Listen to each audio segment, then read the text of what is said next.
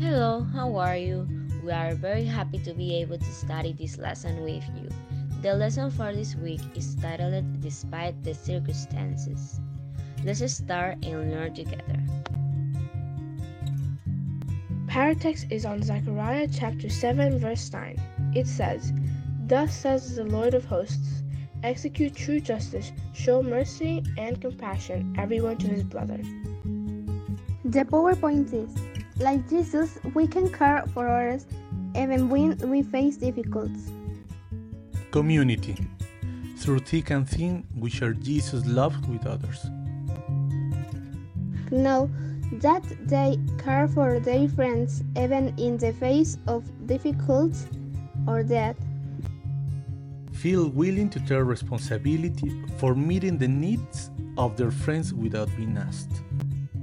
Respond by deliberately seeking a way to meet the needs of their friends. Before starting our lesson, we invite you to pray. Heavenly Father, we thank you, Lord, for your everlasting mercy. Help us to be attentive to your word, no matter the circumstances. In Jesus' name we pray, Amen.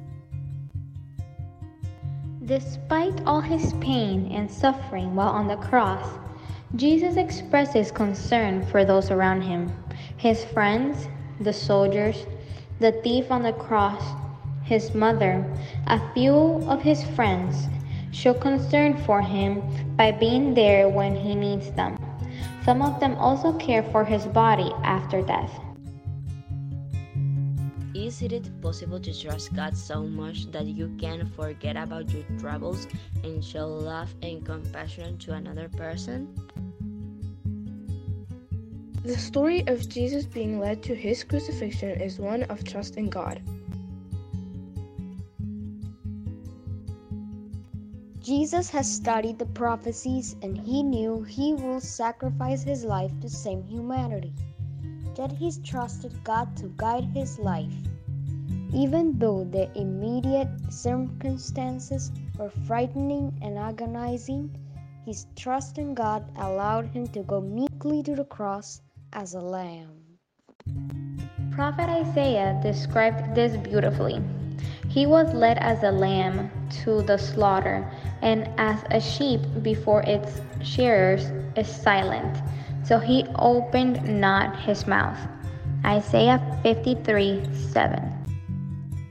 Jesus trusted in his Father even when arrested in the Garden of Gethsemane. Thoughtful of his disciples' welfare, he asked them for their freedom. Even though he had secured their freedom, his disciples ran away, trying to escape. They left the Master at the time he needed them the most. Then Peter, one of his disciples, denied him. Jesus' trust in God did not waver even when he was being insulted, mocked, falsely accused, and twice tortured by the scourge whip. After the second whipping, the cross was put upon him. He had not taken any food or drink since the Passover meal with his disciples. In addition, the scourging had drained him of his energy. Being too weak to lift up the cross, Jesus fell. Again the cross was placed upon him, and again he fell under its weight. Still, Jesus continued to trust his Father. The crowd that followed and watched as Jesus fell bleeding and in terrible pain showed no compassion. They yelled and taunted him, saying, Make way for the King of Jews. A Cyrenian man by the name of Simon saw what was happening and stopped in astonishment. Seeing his compassion, the soldiers grabbed him and forced him to carry the cross for Jesus. Women in the crowd who had seen Jesus fall under the weight of the cross began to wail and cry loudly. Though they were expressing pity for him, Jesus knew they did not believe in him as the Son of God. Desiring to lead them to the Father, he took one last opportunity to warn them of the coming destruction of Jerusalem. Daughters of Jerusalem, do not weep for me, but weep for yourselves and for your children. Luke 23 28. Jesus was able to look past the moment of torture, past the coming destruction of Jerusalem, and see the final destruction of the world. He said, Then they will begin to say to the mountains, Fall on us, and to the hills, cover us. Luke 23 30, Hosea 10 8. Even at that trying time, right before his death, Jesus reached out in love and warning not willing that any should perish, but that all should come to repentance. 2 Peter 3 9. Even on the cross, as the nails were piercing his hands and feet, Jesus thought of his persecutors. He did not protest, he desired no vengeance. Instead, he pitied them for their consequences that would result from their rejection of him. He prayed, Father, forgive them for they do not know what they do. Luke chapter 23, verse 34. What a magnificent evidence of the depth of Jesus' care, love, and forgiveness for those who tortured him. Jesus not only taught but showed in the deepest sense what it means to love our enemies, and that he is our supreme example. Crucified with him were two thieves, one on each side. Both heard the scorn and ridicule of the priests. Both heard Jesus pray forgiveness for his persecutors. Both witnesses his peaceful submission to unjust torture.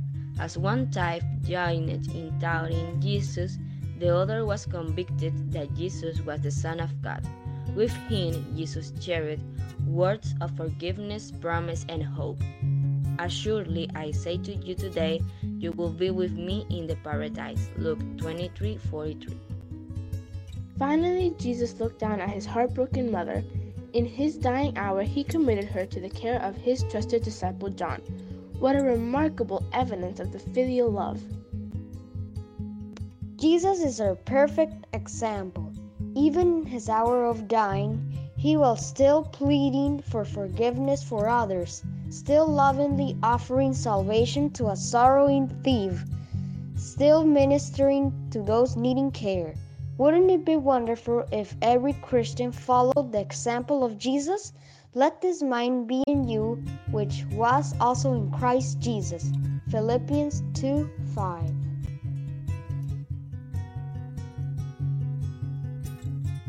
Don't forget to study and learn the power text. Thus says the Lord of hosts Execute true justice, show mercy and compassion, everyone to his brother. Zechariah 7 9.